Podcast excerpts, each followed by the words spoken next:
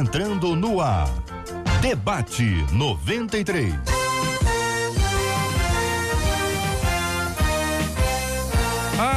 Alô, meu irmão, alô, minha irmã, a que fala. J.R. Vargas, estamos de volta, começando aqui mais uma super edição do nosso debate 93 de hoje, nessa sexta-feira, dia 10 de janeiro de 2020. Fale com o debate 93.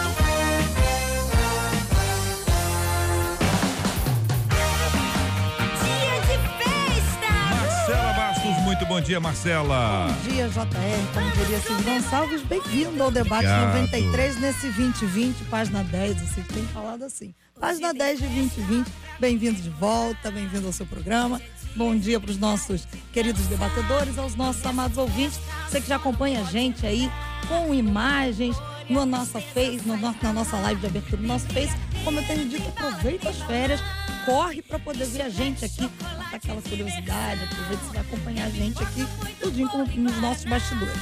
968038319 é o WhatsApp. E pelo WhatsApp hoje você vai comemorar o aniversário do seu pastor, sua pastora, sua igreja. Como hoje é sexta-feira, aniversariante de hoje, dia 10, e amanhã, sábado, dia 11, JR. Muito bem, Marcela Bastos. Quem são os nossos debatedores de hoje? Vamos lá, eles estão preparadíssimos. Pastor Gilton, ao lado dele a pastora Virgínia, nossa menina da mesa.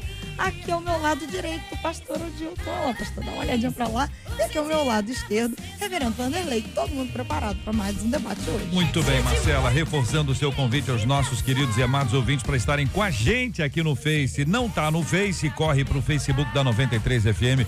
Vem acompanhar a gente com imagens aqui no nosso estúdio da 93 FM. Você é muito bem-vindo, é muito bem-vindo aqui entre nós. Quero agradecer as palavras de encorajamento, as palavras de carinho dos nossos ouvintes aqui no Face. Que Deus abençoe a vida de cada um de vocês. Que privilégio nosso estar no rádio, falando diretamente com você, também aqui no Facebook, falando com você, também no nosso aplicativo, no site, no Spotify. Muito obrigado pelo seu carinho, muito obrigado pela sua companhia, muito obrigado pela sua audiência e pelas suas orações. Você está muito, muito, muito bem aqui na 93 FM e fala com a gente através do nosso WhatsApp. É o 968038319, 968038319 é o WhatsApp da 93 FM para você falar, interagir, conversar com a gente aqui na 93 FM. Estamos juntos no Debate 93. Vamos ao tema 01 do programa de hoje, minha gente. Tema 01 do programa de hoje. Cresci em um lar conturbado, vendo minha mãe passar por humilhações e até violentada eu fui. Meu Deus do céu. Hoje, esses agressores se tornaram evangélicos e afirmam que Deus perdoou os seus pecados. Enquanto eu me pergunto, como pode Deus ter perdoado os pecados dessa gente má que tanto me fez sofrer? E os meus danos psicológicos, como é que ficam? Quem sofreu é quem paga?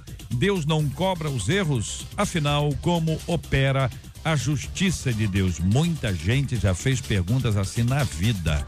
Não necessariamente nesse ponto aqui, com essa história, mas perguntando como é que se estabelece a justiça de Deus e até afirmando: isso não é justo. Eu quero ouvir os nossos debatedores também a sua opinião, querido ouvinte, participando com a gente do nosso debate 93 de hoje. Pastor Gilton de Medeiros, muito bom dia, seja bem-vindo ao debate. Quero começar ouvindo a sua opinião sobre o tema. Bom dia, JR. Bom dia, ouvintes da 93, amigos da mesa. É sempre um prazer e um privilégio estar aqui. JR, nós estamos diante de um fato que tragicamente não é tão incomum, é relativamente comum, não é? Muitas famílias trazem esta marca, trazem essa dor, e eu quero, a primeira palavra é uma palavra de solidariedade, uma palavra de carinho para com esta nossa ouvinte. Eu quero dizer para ela que ela não está só, ela tem um Deus que pode curar todas as feridas, pode fazer com que toda esta experiência trágica fique no passado e ela tenha uma vida alegre, feliz e abundante. Agora, com relação à questão da injustiça, a verdade é que nós vivemos num mundo que não é justo. Isso é preciso deixar claro desde, de, desde o início. Não há justiça nesse mundo. Segunda coisa é que nós somos tentados a buscar o reparo das injustiças através de nós mesmos ou através de mecanismos que nós controlamos. E a Bíblia nos ensina que é Deus quem atribui ou retribui a cada um segundo a sua própria soberania. É Deus quem retribui a cada um conforme ele julga que é apropriado. Paulo, escrevendo aos Romanos, capítulo 12, ensina isso. Deus diz: Olha, a mim, minha é a vingança, eu retribuirei. Então, é, nós precisamos, é difícil, não é fácil, mas precisamos aprender a deixar por conta de Deus o reparo em relação às injustiças da vida e do mundo. Pastora Virgínia Estevão, muito bom dia, seja bem-vinda. Queremos também ouvi-la sobre esse assunto. Bom dia, JR. Bom dia, queridos amados ouvintes e também debatedores. A questão da justiça, nós sempre buscamos a nossa dentro de nós numa justiça humana, né? E Deus não opera dentro dessa justiça humana. É difícil você passar pelo constrangimento, pelas situações difíceis, mas Deus, ele, ele não trabalha da forma da nossa visão de justiça. Então, porque a ira do homem não opera segundo essa justiça de Deus. Então você cria a expectativa que Deus tem que fazer naquele momento e naquela situação, mas Deus age de uma forma diferente. Deus tem um caminho diferente. E o fato de Deus perdoar os pecados não livra as pessoas das consequências do que elas fazem. Então, Existe o fruto daquilo que você semeia, a colheita daquilo que você semeia. Existe aquilo que Deus está fazendo segundo a obra dele na tua vida, na consequência daquilo que você precisa aprender a lidar com o seu coração, com a injustiça. Quantas vezes a justiça vai trabalhar na sua vida para você aprender a amar mais, a você entender mais? E você precisa aprender a lidar com a dor que você está vivendo. Isso é algo que você Deus está colocando na sua vida para você ser desafiado. Definitivamente a injustiça vai continuar a existir no mundo, mas a maneira como a gente vai lidar com essa justiça, a maneira como a gente vai deixar que essa injustiça domine o nosso coração e destrua todas as nossas esperanças, é depende da sua fé e da sua determinação de deixar Deus controlar e confiar no Senhor. Pastor Odilton Ângelo, bom dia. Seja também bem-vindo ao debate 93 de hoje, pastor. Bom dia, querido JR, colegas debatedores, ouvintes, todos. Que a bênção de Deus esteja com cada um. Prazer estar com vocês aqui logo no, no início do ano. E concordo aí com o que os colegas acabaram de falar. E eu penso nesse tema, eu estava pensando nesse tema sobre dois aspectos, um na vertical e outro na horizontal, né? Porque a, quando a gente pensa à luz da nossa natureza humana, o, primeiro, o peso mais relevante que tem para a gente é essa questão da justiça, né? essa sede da, da, justiça que a gente tem. Mas quando a gente olha pelo aspecto espiritual, né? Pelo aspecto bíblico, daquilo que Jesus nos ensinou, a gente vai pensar esse, esse, esse problema de duas formas. Na vertical, a gente pensa na graça de Deus, a graça que perdoa, a graça que dá oportunidade, a graça que alcança, a graça que muda a sorte das pessoas. Né? É, eu penso que, uma vez que essas pessoas se dizem convertidas, a gente não conhece a fundo a história, né? mas se ela aceitou a Cristo, recebeu Jesus no coração, ela recebeu o perdão de Deus, ela foi justificada por Deus no, no aspecto espiritual. E no aspecto horizontal, humano, da nossa, da nossa parte, daquilo que a gente pode fazer, existe uma coisa que muda tudo, que é o, poder do perdão. É uma chave que muda tudo na nossa vida. Né? Aquilo que Jesus ensinou na oração do Pai Nosso, lá em Mateus capítulo 5, verso 12. Né? Ele vai dizer que nós devemos, é, na, na oração, perdoa as nossas dívidas como nós perdoamos os nossos devedores. Então, a partir do momento que você se abre também para perdoar essas pessoas, para entender que elas foram alcançadas pela graça e você também é alcançado pela graça, você tem uma chave que muda tudo nisso, que é o poder do perdão. Quando nós entendemos o poder do perdão e nos, nos oferecemos a perdoar, nos abrimos a perdoar, tudo na nossa vida muda. E aquilo que o pastor falou, né? É, a questão da justiça divina a, minha, a, Bíblia diz que a justiça do homem é trapo de imundícia. Então eu vou, eu, a, eu, a minha justiça, né, eu, a minha medida para medir os outros eu meço de um jeito, mas a medida para medir a mim aí é outro, outra coisa, né? Sem querer aqui colocar, discutir os méritos da dor da pessoa. Mas é, a gente deve ter que deixar essa questão da justiça por conta de Deus. Sim. Deus é um, é um Deus justo, perfeito, e nós todos somos injustos e carentes da misericórdia e do favor de Deus. Reverendo Vanderlei Nascimento, bom dia, bem-vindo. Bom dia, reverendo. Bom dia, JR. Bom dia, debatedores, ouvintes. É muito bom tratar desse tema. É, eu queria primeiro destacar e não deixar de falar, como já foi dito aqui também por outros, por outros colegas, é, a legitimidade da dor dessa pessoa que aqui expressa na, na, na carta esse ouvinte. A gente não pode banalizar o sofrimento e nem a dor de quem se expõe dessa forma para nós, espera uma resposta para angústias que talvez carregue já muitos anos de violências que marcaram a sua vida, que trouxeram cicatrizes emocionais, físicas, até pode ser que as tenha também, já que ela relata que foi inclusive violentada. É, ser e estar numa situação de violência desse tipo não é uma questão simples e fácil de se, de se é, responder, não é. A gente não pode tratar o problema de forma menor do que ele é. É um problema muito sério de pessoas que é, sistematicamente lhe fizeram mal. É, eu quero que a gente trate dois aspectos aqui. É, ela, ela, ouvinte, ela não pode estar numa posição de passividade, é, no sentido de que era a vontade de Deus e eu aceito aquilo que aconteceu e não tenho nada a ser feito e simplesmente era para ser desse jeito, era o meu destino que eu tinha que sofrer dessa forma. Algumas pessoas diante do sofrimento, elas assumem essa posição de que não não tenho o que fazer, eu tenho que simplesmente aceitar o sofrimento. Outras agem de forma inversa, que é o sentimento de vingança, o sentimento de que eu vou pagar com o mesmo com a mesma moeda aquilo que me fizeram.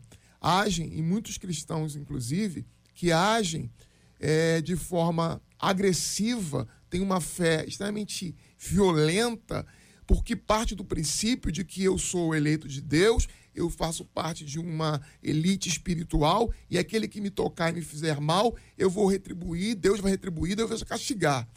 É, o que eu vejo nessa ouvinte é a necessidade dela, dela alcançar é, a compreensão da graça de Deus, que não permite que ela aceite o sofrimento, porque o sofrimento que ela passou é grave e ela realmente deve lutar para que esse sofrimento seja curado plenamente na sua alma, no seu coração, mas também não deve ser refém de um espírito de vingança.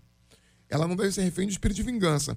Que significa dizer, ela não deve estar presa a uma lei de talião, que às vezes a gente trata como se fosse bíblica, de que pagar o mal na mesma dimensão que eu recebi o mal. Mas, por outro lado, quem fez o mal a essa pessoa também tem, tem responsabilidades é, diante do, da sociedade que precisam ser, que precisam serem é, necessariamente tratadas. Se trata-se de uma violência sexual, elas podem ter se convertido e podem ter, de alguma forma, aceitado o evangelho, a graça de Deus, mas isso não implica que é- as pessoas podem é, fazer é, vítimas, tratá-las, é, massacrá-las, destruí-las, destruir a história, a vida e marcá-las para sempre. E porque eu estou agora na igreja, me converti, eu tenho é, liberdade para continuar é, sem ter que dar conta dessas coisas que foram feitas. Então é preciso, sim, curar a alma, mas se é, houve consequências físicas, emocionais, destrutivas na vida dessa pessoa, ela tem também todo o direito de desejar é, reparação. Tudo bem, a advogada à mesa é a doutora Virgínia Estevão, agora em vez de pastora, doutora. ah, Oh, meu Deus, existe, não, existe um tempo de prescrição, É, de prescrição determinadas e coisas. E existem coisas que não podem ser podem provadas com o tempo, porque Isso. passou o tempo e Passou. o tempo da prova já não existe mais, salvo a palavra. Isso. Então nós temos aqui esse episódio. A nossa ouvinte conta ah, com muita tristeza o sofrimento dela, que recebe de cada um de- nós o apoio, o carinho, ah, as orações dos nossos ouvintes. Sem dúvida. Eu acho que você, ouvinte, podia separar um tempo na sua oração e lembrar dessa ouvinte. Não é fácil A história dela é uma história muito sofrida e difícil de olhar para o lado e ver que as pessoas que fizeram mal a ela estão aparentemente bem. Isso. Queria lembrá-los que quando uma pessoa é internada, espero que nenhum de vocês quatro tenha tido essa experiência, mas quando ela é internada com algum tipo de dor, há uma pergunta recorrente de 0 a 10, qual é o seu nível de dor? Isso é feito porque não se sabe do lado de fora o que acontece do lado de dentro. Do lado de dentro, do lado de fora, você pode até achar que a pessoa está tá com dor, mas você não consegue medir, dimensionar o nível de dor que a pessoa está. Então a gente nunca sabe se a pessoa está bem mesmo ou se a pessoa não está bem. A gente julga, analisa e avalia pelas reações. A gente diz que uma pessoa, não, a pessoa está muito bem, olha lá, ela está muito bem. A gente diz isso pelo que a gente vê do lado de fora. Do lado de dentro, Deus é que sabe. Isso. E é por isso que o Espírito Santo atua dentro de nós e não fora. Ele não está só do lado, à frente, acima, atrás, ele está dentro de nós. Exatamente para que ele, dentro de nós, nos trate e nos mostre como isso deve ser feito. Pergunta número um que a nossa ouvinte faz: Como pode Deus ter perdoado os pecados dessa gente má que tanto me fez sofrer? Eu pergunto a vocês. Ah, ainda que os pecados tenham sido graves e foram, ainda assim, Deus pode perdoar? Deus já perdoou, né? É, já, se eles realmente se arrependeram, né? Desculpe, pastor. Pode continuar. Não, não podem fui... falar juntos, um de cada vez, não tem problema não. Tá indo bem. A, a Bíblia ensina que o que é, a condição para o perdão é o arrependimento. Se eles tiveram algum sentimento de remorso apenas, ficaram envergonhados, etc., é outra coisa. Mas se se arrependeram, Deus realmente perdoa os pecados cometidos, cometidos embora o perdão de Deus não implique necessariamente uhum.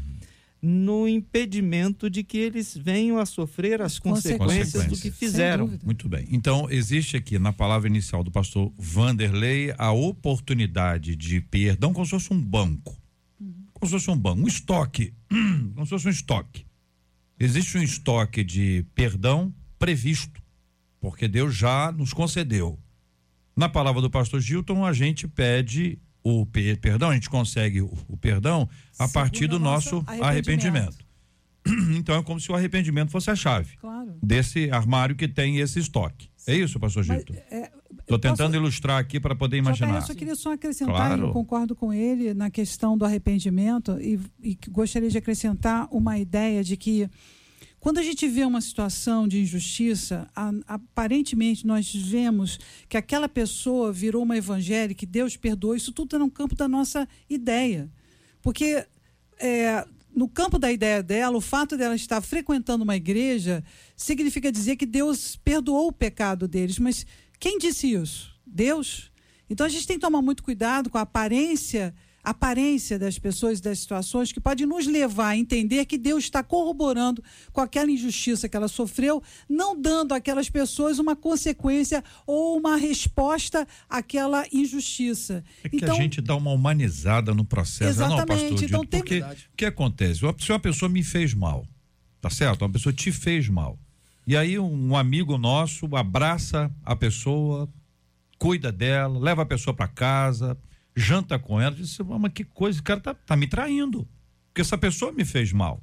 A gente olha para o aspecto divino como se humano ele fosse. Isso. Como se, entendeu? Sabe aquela Isso. coisa? Não, não. Ou é meu amigo ou é ou seu é, amigo. Exatamente. Não dá para ser amigo do, dos dois. Resolva. Você está do lado de quem? E esse processo de você estar tá do lado de quem não se aplica a Deus. Não a Deus. É. Não ao reino. É, é importante ressaltar também, JR, que o aspecto do perdão de Deus ele tem dimensões. Quando nós dizemos Deus me perdoa os pecados, é, está dizendo que Deus não vai levar em conta o que eu fiz no dia do julgamento, no dia do juízo, quando todos haveremos de estar diante dele. É, Mateus 25 dá essa ideia. É, quando estaremos diante dele, ele vai nos considerar justos para a vida eterna por causa de Cristo, que pagou o preço por nós. Então, quando estamos falando de perdão de pecados, nós não estamos trabalhando a questão de se Deus está tá, é, retribuindo ou não uh, alguém por um mal que fez. Nós estamos levando em conta a justiça de Deus em relação à eternidade. Quando Deus é, nos perdoa, e, e, não sei se eu estou ampliando demais a discussão, mas quando Deus nos perdoa, ele em nenhum momento é, diz que a partir de agora você está isento de qualquer consequência daquilo que eu fiz. Exato. Se eu tive uma vida, por exemplo, de devassidão, de, de promiscuidade, eu posso vir a sofrer as Bebida, consequências disso. Pessoa, é. A pessoa bebeu, bebeu, a vida inteira, bebeu, ó, bebeu durante tá 20 anos. A cirrose vai estar tá Aí lá. se converteu com uma experiência linda com Jesus, foi um culto lindo. Teve música, teve choro, perdoado, né? rolou, pendurou no lustre, foi maravilhoso. Perdoado. Mas a chance de ter uma cirrose é grande, é isso? Sim. A pessoa teve relação sexual. Ao final do ato se arrependeu muito, arrependimento mesmo, verdadeiro e sincero. A gravidez pode ser uma sem consequência. Dúvida, dúvida. Ou uma doença sexualmente transmissível. É isso? É isso. Claro. O, mistério, é o mistério da graça e do perdão de Deus, ele é, ele é incontestável, ele é maravilhoso, né? A Bíblia diz que a graça de Deus se há manifestado trazendo salvação a todos os homens, todos. João 3,16, porque Deus amou o mundo de tal maneira que deu seu Filho unigênito para que todo aquele que nele crê não pereça, mas tenha vida eterna. É para todos, todos. A oportunidade do perdão, independente se é um assassino, se é um criminoso, se cometeu um crime hediondo. É, isso é o aspecto espiritual dessa nossa questão. Né?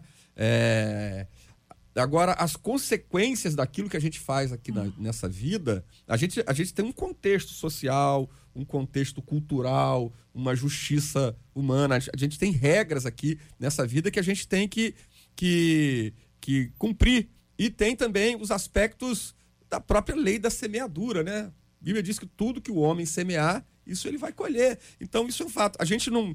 É, eu queria deixar bem claro que eu trouxe uma abordagem aqui no início pelo aspecto espiritual da, da questão, mas isso não anula a justiça humana, os uhum. nossos direitos, as consequências, as, né? é, é, e as nossas responsabilidades enquanto cidadãos. Está no campo da consequência. Exatamente. Que pode ser física, Agora, pode e, ser emocional. Em, em relação ao perdão, ela está questionando o perdão dessa pessoa. Isso é, é, isso é uma reação humana, natural que a gente a, tem. É da natureza. Da natureza humana de sentir injustiçado, de sentir prejudicado.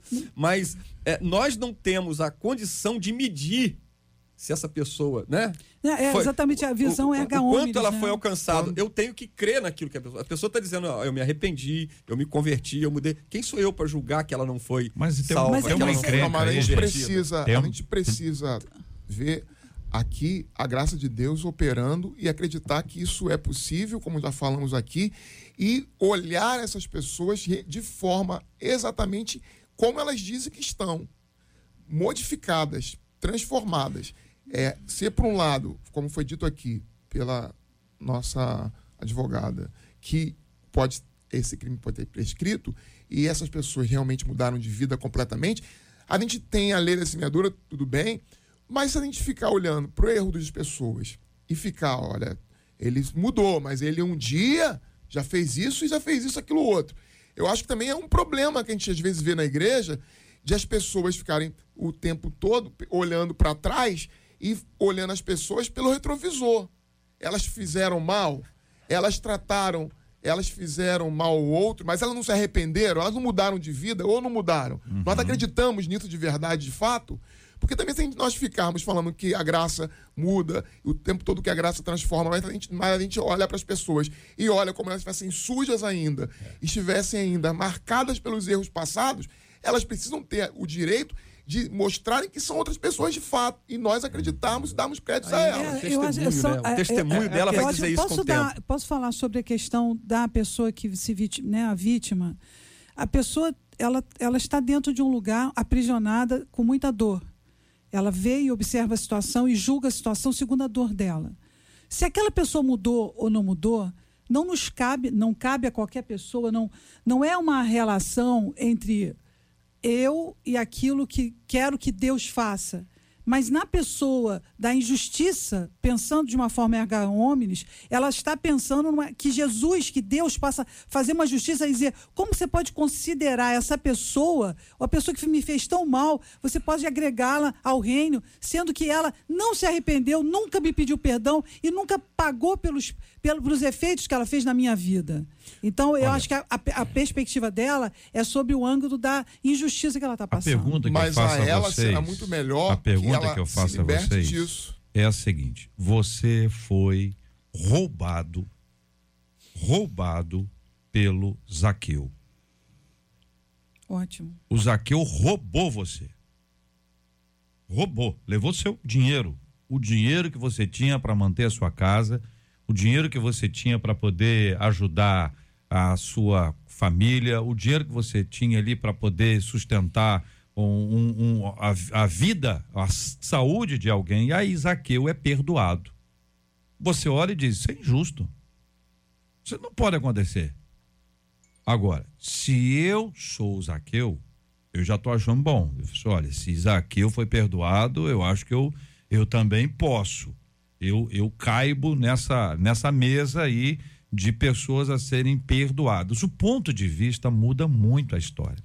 Então, quando a nossa ouvinte pergunta como pode Deus ter perdoado os pecados dessa gente má que tanto me fez sofrer, vocês disseram aqui que Deus perdoa segundo os critérios que ele mesmo estabeleceu. Existe um princípio do arrependimento. O arrependimento é promovido pelo Espírito Santo. Amém. Ninguém se arrepende se não for por obra do Espírito Santo. Sem dúvida.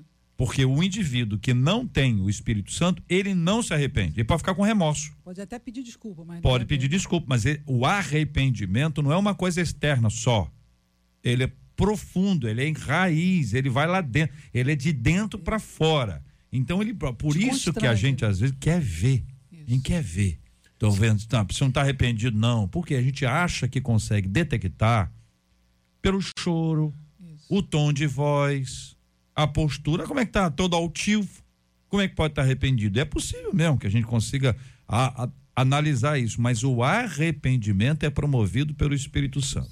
O Espírito Santo que promove arrependimento, ou seja, o Espírito Santo que me convence do pecado e me leva ao arrependimento, é o Espírito que é santo. E porque ele é santo, ele me leva a buscar a santificação. Se busca, se me leva a buscar a santificação, que ele anula ou me ajuda no processo de lutar contra a minha própria carne e o mal que eu fiz, eu me arrependo de tê-lo feito. Eu vou buscar a bênção de Deus. Aí nós vamos caminhando com o Senhor. Este é um processo que não é tão simples assim, mas ele é fundamental. Então, quem promove o perdão é Deus. Deus promove o perdão e a graça dele é derramada sobre todos, com chuva, com sol. É há uma manifestação dessa graça dele. A gente pode questionar isso até por conta da nossa dor. Está doendo aqui. A ouvinte está dizendo. E os meus danos psicológicos? Como é que ficam? E aqui ela estabelece uma cobrança a Deus. Mais uma vez, eu repito, a frase é: não está comigo, não? Então está contra mim. Exatamente. Parece isso que a nossa ouvinte diz. É, quando você fala Zaqueu me roubou, eu sofri o dano, é, parece e é pra gente danoso perder alguma coisa. Ter é, alguém ter tirado algo de nós. Mas é, a gente esquece também que, por um lado, é muito melhor para mim que perdi, que fui ferido e que fui machucado, perdoar Zaqueu. Ele me roubou, mas não pode continuar me roubando a vida toda, Isso. roubando a minha paz. Eu, quando eu o perdoo, eu me libero desse fato, eu me libero, eu, eu tiro, eu desvazio meu coração desse ato passado de quem me fez mal e agora eu recomeço. Porque se eu ficar o tempo todo vivendo esse ato passado, daquilo que me roubaram, me machucaram, me fizeram mal, Davi vai falar no Salmo 129, desde a minha mocidade me angustiaram, me fizeram mal, era verdade, eu não estou aqui com uma crise é, é, Infundada. existencial, infundada, não fizeram mal. Mas depois ele chega à conclusão de que a melhor coisa, apesar de terem feito mal para ele, é que o coração dele se desvencilhasse, tirasse esse peso daquilo que fizeram mal para ele. A nossa ouvinte foi sim vítima. ela foi machucada, mas para ela é melhor que ela perdoe, para que esse peso daquilo que foi roubado dela saia, para que ela possa enco- enco- encontrar libertação, para que ela não fique presa, Presa. àquilo que aconteceu no passado. Ela tá Exatamente, presa. ela tá O presa. que, que ela a chama de prisão danos dela. psicológicos é uma Mas- prisão. O mas- que se arrependeu, o que se arrependeu, Uhum. ele tirou de si o fardo, Uhum. né? É- Trocou o fardo pesado pelo fardo leve de Jesus. Agora, uma vez que eu não perdoo, eu me aprisiono e fico carregando um fardo. Isso. Mas, eu, Né? queria, eu queria falar sobre Zaqueu, né? Eu quero falar sobre a pessoa que fez a coisa errada e sobre o constrangimento do Espírito Santo. De fato, quando você modifica a sua vida e você se, entrega para o Senhor, a primeira coisa que acontece é que você vai entregar aquilo que você fez e de alguma forma vai ficar constrangido, porque é, isso que acontece. Há um constrangimento da maldade que você fez. Aí você vai tentar de alguma forma pedir Reparar. perdão, reparar, porque a primeira coisa que acontece com esse constrangimento no Espírito Santo é que você você começa a ter consciência da maldade que você fez. Então, Deus vai te levar, se possível for, porque às vezes não é possível, mas quando possível é, de você reparar aquela situação, ou pedir perdão, ou fazer algo com aquilo, porque o constrangimento do Espírito Santo é muito significativo no nosso coração. Ele vai provocar isso dentro de você. Então, como o Zaqueu, no caso do exemplo que ele deu, a- a- a necessidade dele de reparação, assim como em Mateus, e todas as pessoas que antes fizeram coisas erradas passaram a ter uma postura de tentar, de alguma forma, reparar o dano que foi causado. E, segundo ela, o dano moral, né, que ela poderia hoje, independente de qualquer coisa, reclamar na justiça, uma vez que fosse provado, etc, etc. Então, nesse, desse- nesse contexto, ela está julgando Deus como uma justiça humana, que aí se, se, se desprende da atitude. Primeiro, ela precisa realmente trabalhar o perdão, não pela outra pessoa, mas por ela. Ela precisa perdoar, porque senão a vida dela vai ficar estagnada e ela vai ficar totalmente revoltada com aquela dor e ela precisa perdoar, porque Deus vai te dar a capacidade para ela fazer isso. E eu Zaqueu precisa isso. se arrepender de fato e mostrar através das suas Isso, atitudes essa a ela, mudança. perdão, né? pastor. Ah, ah, só para o texto aqui, não- é, ela não deixa claro em momento nenhum que, que eles não tenham pedido perdão, né? Eu até, pe- pelo que eu leio aqui, pelas palavras dela aqui, eu até entendo que eles, de alguma forma, devam ter procurado né, é, é, resolver essa questão. Tanto é que ela diz aqui, ó, eles dizem que Deus perdoou, né? Enfim, agora o problema aqui, o problema, o problema que ela está sofrendo hoje, hoje, está muito mais relacionada à alma dela, à questão que ela precisa resolver do que do outro lado, porque do outro lado eles resolveram com Deus e eles estão caminhando, né? Porque quando você não perdoa, quem sofre é você. você. Exato. É- Você que é- a vida tá andando para ele lá, porque ele não tá O senhor, o senhor acha, pastor Dildo, que tem, tem dívida que a gente consegue pagar e tem dívida que a gente não consegue? Vou, vou explicar. Se alguém lhe deve mil reais, é uma dívida. O cara vai lá e pega mil reais e paga. Mas se alguém te ofendeu, eh, te humilhou, né? Como aqui a nossa ouvinte diz aqui. não dá para dimensionar tá materialmente, É, né, é o uma, é uma coisa assim, a pessoa, o, o que, que- qual é a, reparação? Se a pessoa deve mil reais, mil reais. Então com juros. Vamos lá, juros, dez mil reais. E, e- Tá tem pago. mais, ela pode aplicar Agora, um dano, dano mas- moral, o que for, É, dano reparar. materiais. Ainda assim mas não vai ser reparado. Mesmo assim não vai ser reparado. É, Só o perdão resolve isso. É, é incrível é como, preciso- como é uma dimensão diferente. diferente. Não resta dúvida, deixa eu só retomar aqui. Perfeito, perfeita colocação. Não há dúvida de que a reparação ah, legal que a lei traz, ela deve ser feita. Sem mas eu tô dizendo amenizar um pouco, mas na, não resolve. Na ótica de quem sofreu é o seguinte, olha, a, a cidade invadida por uma lama, como a gente É. já viu algumas vezes. Sim. Tá certo? Aí a pessoa vai lá e diz assim: olha, a Vale do Rio Doce, a antiga Vale do Rio Doce, a Vale vai ter que reparar os danos dessa família. Quais, quais foram os danos? Perdeu a casa, ela tinha uns animais, ela tinha aqui um. Um, um, Morreram um- pessoas, uma, uma chácara, vizinhos, né? amigos, né? E o marido, morreu o marido, o- os três filhos, o neto e não sei o quê. Reparação. Vamos lá. Quanto custa isso? Aí alguém estabelece que isso custa um milhão. Por exemplo, dá um valor alto. Um milhão. Muito bem. Chega lá a hora, a, a Vale, a, a justiça diz que tem que ser paga, a Vale vai lá e deposita um milhão lá na conta. Repara- Reparou? Não. Chegou um minuto, ah, até que enfim. Não repara. Existem danos que só o evangelho. É verdade.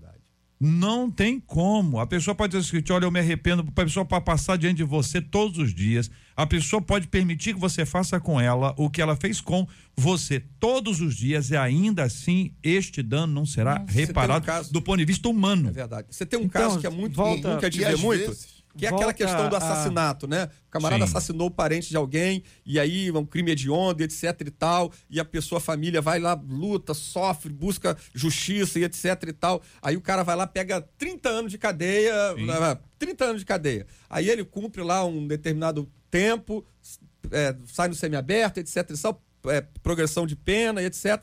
Então, só que é o seguinte, a pessoa sempre vai dizer assim, não, 30 anos para ele é pouco, porque ele tinha que pagar com a vida, porque o outro morreu. Então, quer dizer, essa essa essa Mas essa ideia de pagar Por isso com a a pena vida, de morte, Isso né? não é evangelho. Não é evangelho. Isso Então- é Moisés. então, isso isso é- isso é, aí- a lei de Talião. Mas é- Isso é a lei, é a lei do Antigo Testamento. Mas a a lei do evangelho isso é- diz. a natureza humana, carnal, se se cobra isso em, em todos os tempos, em qualquer tempo, antes da lei, na lei, na graça. A, a natureza humana, ela, ela pede Espera isso. tipo de reparação. Mas aquilo que o JR está falando, que isso é uma coisa, pelo ponto de vista. é, sei lá, mais amplo, é impossível de, de, de ser reparado, né? Então, eu Nós acho que a gente re- precisa A voltar não à- repara à nossa nada, ouvinte, né? Repara não... porque a questão central é o que ela vai fazer com todo esse Mas prejuízo que que ela fazer- Só um instantinho. Nós estamos com o Nós- nosso ouvinte. Claro. Só quando o senhor fala isso, dá a impressão que nós deixamos o ouvinte. Não, não, Nós estamos falando o seguinte: é que este assunto ele tem várias vertentes. E é preciso pensar a respeito dessas, é preciso analisá-las, porque isso se aplica a esta ouvinte aqui em tela, como em pessoas. tantos outros casos que nós temos aqui, que as pessoas estão em busca de reparação. Você pode entrar na justiça, alguém te gerou um prejuízo e você estabeleceu. Quando a nossa ouvinte fala, Deus não cobra os erros, quem sofreu é quem paga, o que que há por trás dessas duas frases? Deixa eu falar só O que há por trás é a ideia grande de de que justiça. se alguém me queimou, pegou um, um ferro e me queimou o meu corpo inteiro, então reparação seria eu pegar o ferro quente e queimar também o corpo inteiro dessa pessoa. Eu entendo que reparação é essa pessoa entender que não é possível que haja reparação da mesma forma como eu sofri, porque reparação significaria repetir o mesmo equívoco e aceitar, sim, a graça de Cristo, que essa pode então curar a minha alma e a quem quer que seja que tenha sofrido, como a nossa ouvinte ou qualquer outra pessoa, por quê? Porque tentar reparação, vingança ou qualquer outra coisa que seja diferente do que cuidar da própria alma é, é perpetuar o sofrimento, é manter o ciclo de dor, é manter o horror da lembrança, é manter a assombração do mal que foi feito no passado. Enquanto o Evangelho e o próprio Antigo Testamento, porque também no, no Antigo Testamento também está o Evangelho, o próprio texto de Isaías vai dizer ele foi desprezado, abandonado, ele foi deixado, os, o hostilizaram.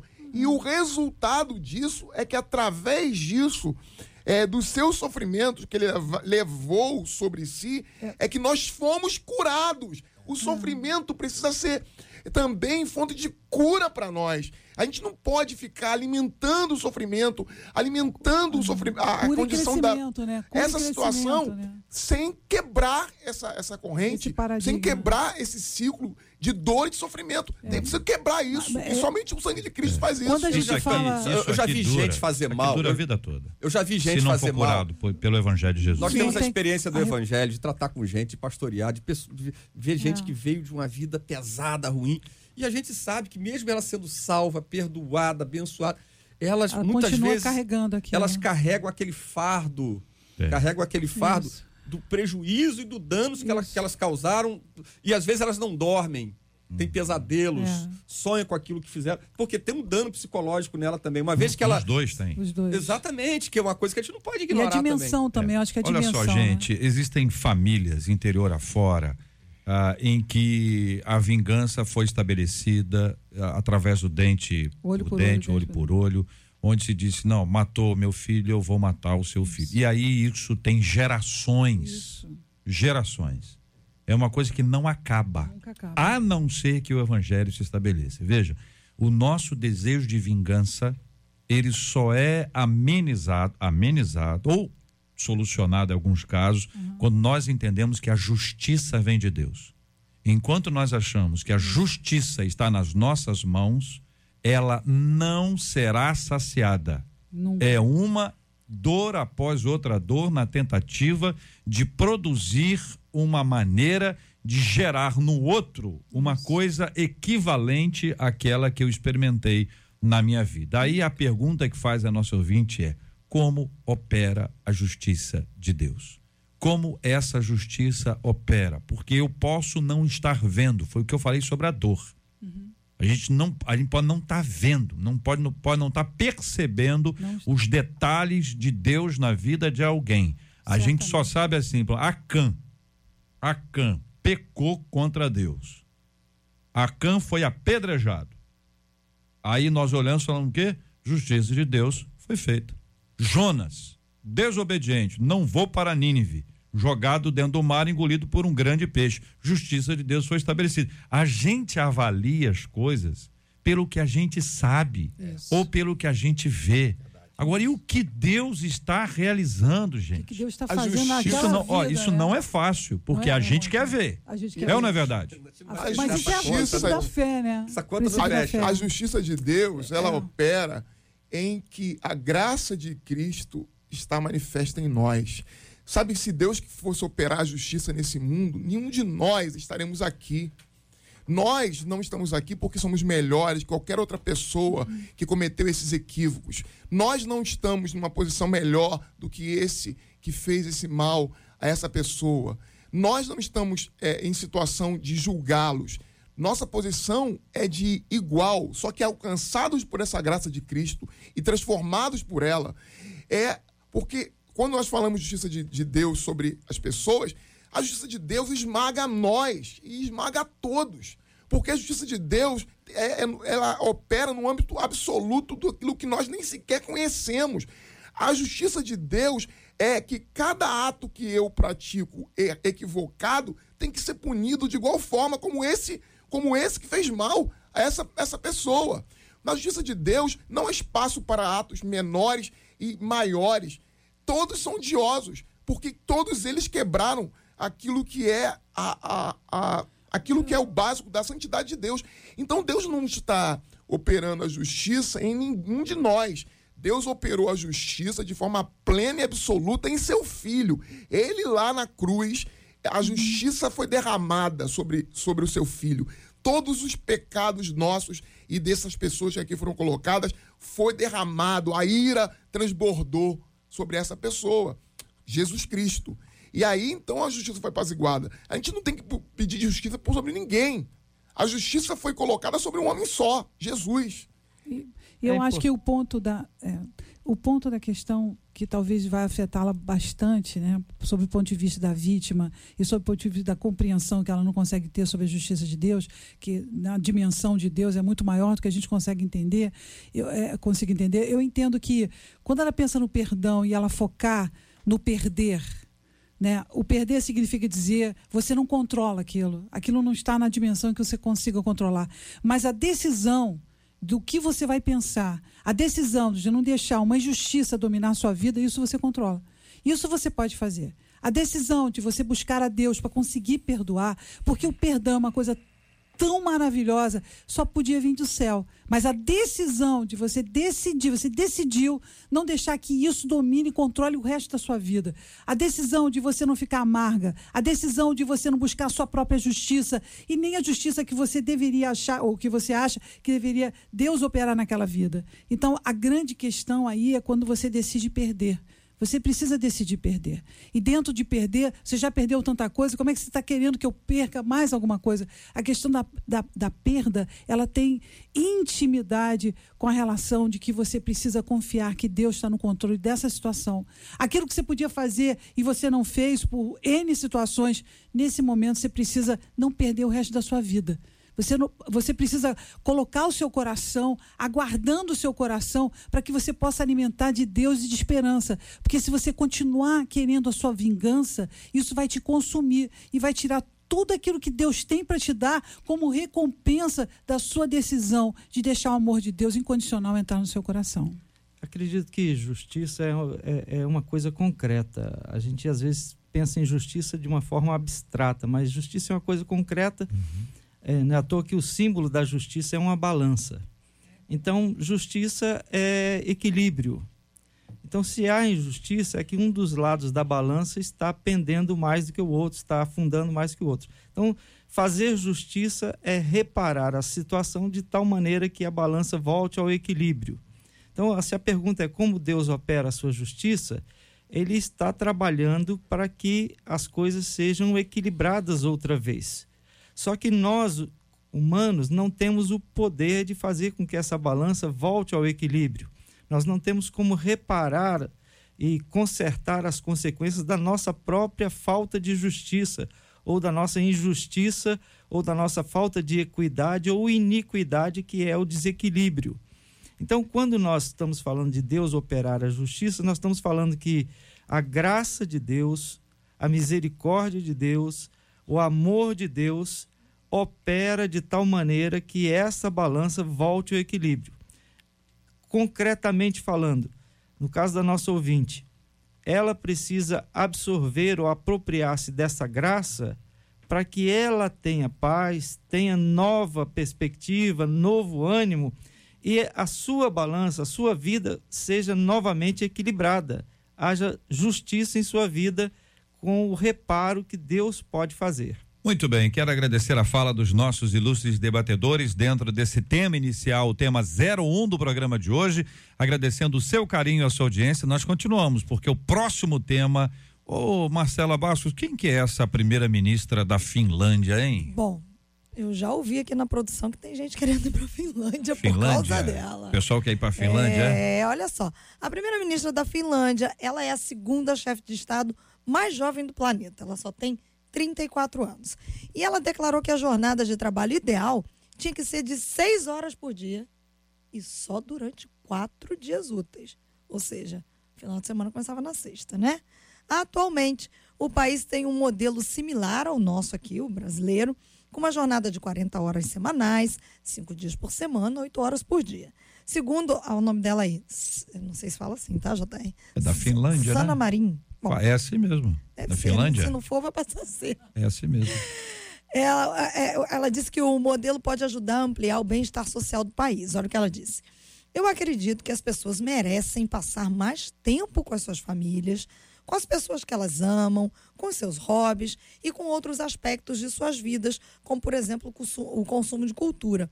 E esse pode ser um grande passo para todos nós do que se refere à vida e ao trabalho. Diante disso, nós aqui do Debate 93 perguntamos: trabalhar mais tempo significa trabalhar mais? Caso a sua carga horária de trabalho fosse diminuída, no que é que você investiria o seu tempo? Como administrar sabiamente o tempo que nós temos? E citamos Eclesiastes 9:10, que diz: Tudo quanto te vier à mão para fazer, faz-o conforme as tuas forças, porque no além, para onde tu vais, não há obra, nem projetos, nem conhecimento e nem sabedoria alguma. Quem que você quer que comece a falar? Pastor Odilto. Pastor Odilto, olha aí, Ai, muito bem. Misericórdia.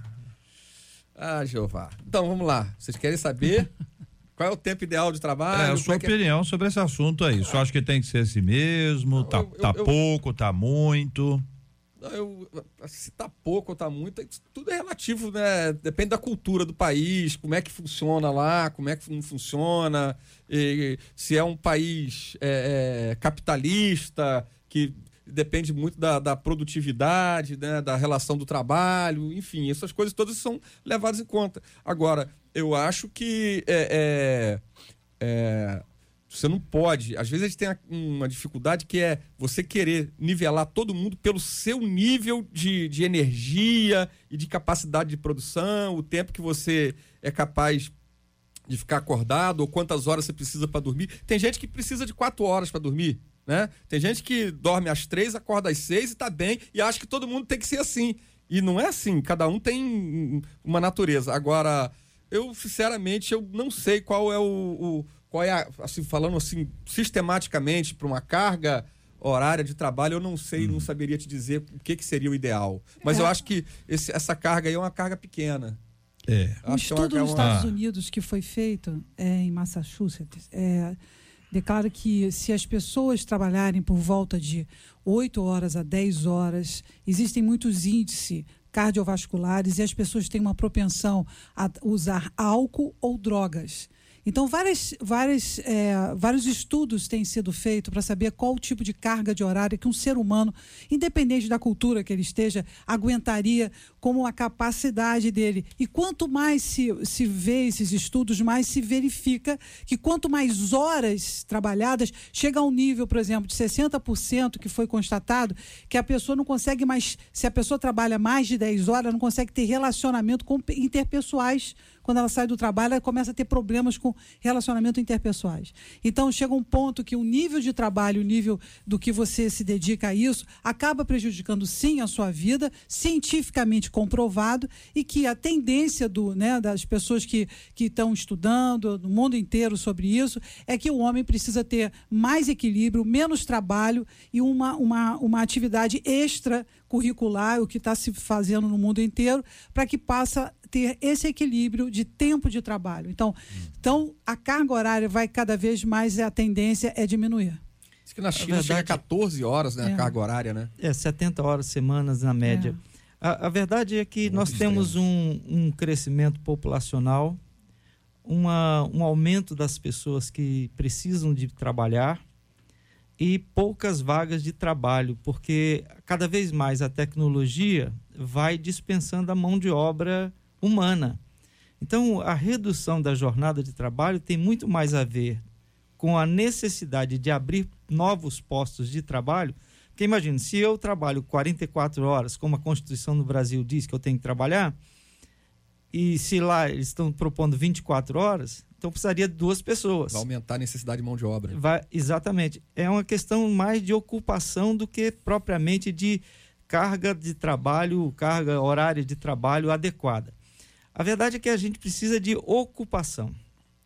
Independente de- da ocupação ser no trabalho ou ser em outras atividades, a gente precisa de ocupação. E quando não temos ocupação, aí é que nós temos problemas como depressão, ou que, que não é necessariamente um problema por falta do que fazer, depressão também é, pro- é- é um problema de saúde. Talvez a palavra nem seja depressão, mas a, a ansiedade, a angústia, Desequilíbrio, né? é, a pessoa fica sem ter propósito, sem ter objetivo. Esse tempo sem ter uma ocupação definida precisa ser muito bem trabalhado, porque senão nós vamos ter pessoas que vão estar vagando, procurando o que fazer e sem ter o que fazer. Horas extras, por É, exemplo, foi vejo- comprovado que leva as pessoas mais de 11 horas semanais, leva as pessoas à depressão. Isso é cientificamente comprovado. É, a gente está falando aqui desse aspecto, mas vamos pegar o aspecto também é, bíblico no Antigo Testamento. O trabalho não é tão mal assim. O trabalho tem um aspecto positivo. A gente sempre, às vezes, trata o trabalho como sendo uma coisa ruim. O trabalho é ruim quando você não encontrou a sua vocação, quando você não está inserido dentro daquilo que é o propósito, o mandato de Deus para a sua vida. Quando o trabalho se torna é, a sua vocação, da sua própria existência, aquilo que motiva você a trabalhar, Não é horas, acho é que diversão. esse tempo, que esse tempo colocado bom. é, na perspectiva do trabalho como um peso, É, do trabalho como Sem sendo uma, Uma maldição. Uma maldição. Maldição, é o que muita gente acha. entendeu? E o trabalho não é assim. É. Porque É Adão só trabalhava antes, da- antes É da queda, Adão trabalhava. Adão trabalhava antes da Isso. queda e é só perguntar a uma pessoa que está desempregada em busca de emprego se trabalho é bênção ou maldição. É. Agora, para aqueles que estão assim, como eu, eu falei, se essa primeira-ministra está em campanha. Isso é coisa de campanha. Não é não, gente. A menina assumiu agora em dia 8 de dezembro, tem pouco mais de um mês. Então ela está no começo de mandato dela. Ah, embora ela esteja substituindo alguém que deixou o cargo recentemente também. Bom, enfim, esta é a reflexão. O que, que a gente faz com o nosso tempo? Muito importante. Todo mundo acha que trabalha demais e descansa de menos, Exatamente. certo? Isso tem E, e o tempo né? é extremamente relativo. Se alguém tem um filho, um parente de 12 anos e essa criança está muito enferma, à beira da morte, ele diz assim, meu, só 12 anos de vida. Isso. Se a mulher hemorrágica está enferma há 12 anos, diz: Meu Deus, 12 anos passando por isso. O tempo é relativo. A perspectiva é de cada um. É por isso que a gente precisa aproveitar muito bem o nosso tempo e vamos encerrar porque o nosso tempo do debate chegou ao final.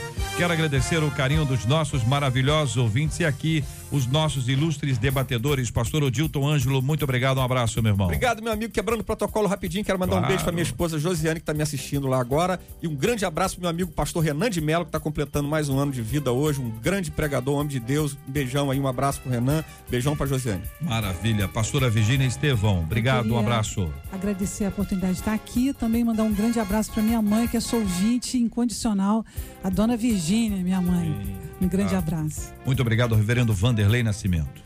Obrigado, colegas aqui do debate, JR, os ouvintes. Quero de forma especial mandar um abraço para os vizinhos lá da igreja que escutam a rádio e falaram. Obrigado, gente. Falei que eles que eu ia estar aqui hoje, eles falaram que ia estar lá atentos a- ao debate.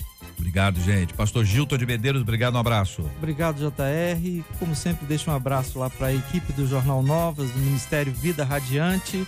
E um abraço também para o pessoal da portaria do edifício Santo Seabra. Eles estão sempre ouvindo o debate. Obrigado, minha gente. Marcela Bastos. Vamos dar parabéns aqui, nos alegrar com os pastores que fazem aniversário hoje. O pastor Jonatas Alex, da Assembleia de Deus, Ministério Plantar, ali em Costa Barros. Pastor Adílio Costa, da Assembleia de Deus Central de Nova Jersey. Quem mandou pra gente foi a ovelha Gilda. Também aniversário da pastora Almira Barcelos, da comunidade Luzeiros, ali na ilha de Guaratiba. Aniversário do pastor Renan de Melo, da Advec da Penha. Do pastor Paulo, do Ministério Unidos em Cristo de Vista Alegre. Quem mandou pra gente foi a ovelha Anderson. Pastor João Carlos, da Igreja Famílias no Cenáculo, ali no Parque Alian. Pastora Alana Rodrigues também faz aniversário hoje. Ela que é da Assembleia de Deus Ministério Jardim Secreto, em Belfor Roxo. Tem bastante pastor fazendo aniversário hoje, viu? Pastor Renato Gonçalves, da Igreja Evangélica Maranata, em Nova Friburgo. A ovelha Érica. Pastor Assis, da Igreja Catedral Bíblica da Fé do bairro Pilar. A pastora Janete Teles, do Ministério Altar de Deus em Nova Iguaçu. E o pastor Kleber de Paula, da Igreja Ser, em Jardim Meriti. E amanhã, sábado, a gente dá parabéns para a pastora Raquel Fernanda, da Assembleia de Deus Congregação Filadélfia, ali em. E pastor Antônio Marco, da Assembleia de Deus Ministério da Família, de Ricardo de Albuquerque. Te agradece porque quem manda pra gente o, o nome dos pastores e pastoras, esposas e esposos aniversariantes são exatamente as ovelhas. A gente pode, a gente tem aqui um monte de gente que a gente ama, que a gente gosta, que a gente gostaria de estar encaminhando, mas o critério que nós estabelecemos desde o começo foi esse critério deve ser man- mantido, né? E o critério é esse. Às vezes quem ah, não mandou abraço pra mim, foi meu aniversário.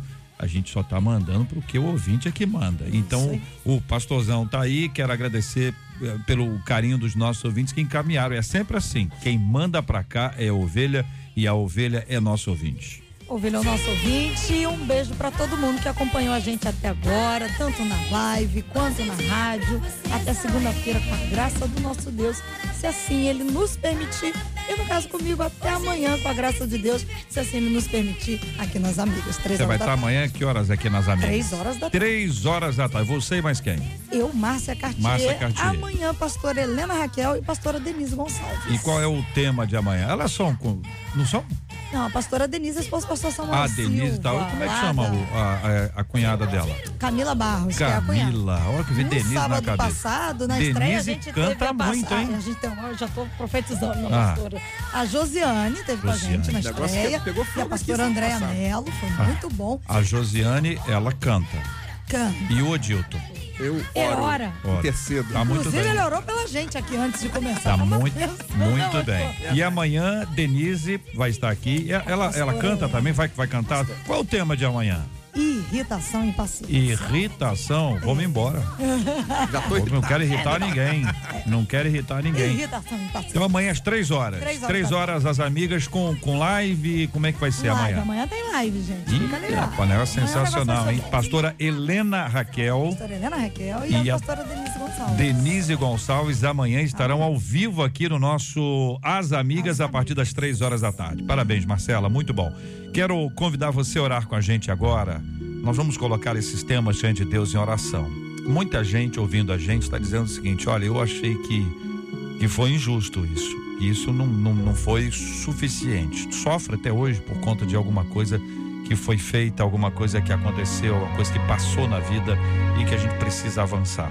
Nós temos orado aqui pelos aniversariantes, como temos orado todos os dias pela cura dos enfermos e consola os corações enlutados. E domingo, não perca a oportunidade, aproveite seu tempo, esteja na casa do Senhor. Aproveitando, gente, porque o tempo precisa ser muito bem aproveitado, remido, porque os dias são maus. Vamos orar em nome de Jesus.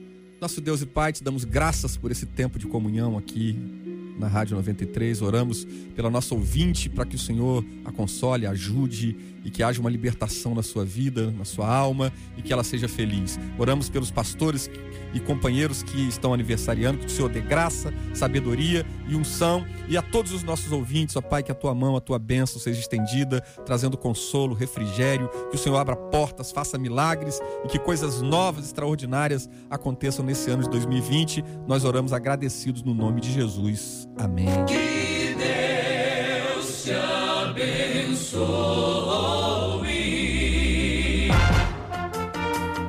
Você acabou de ouvir Debate 93.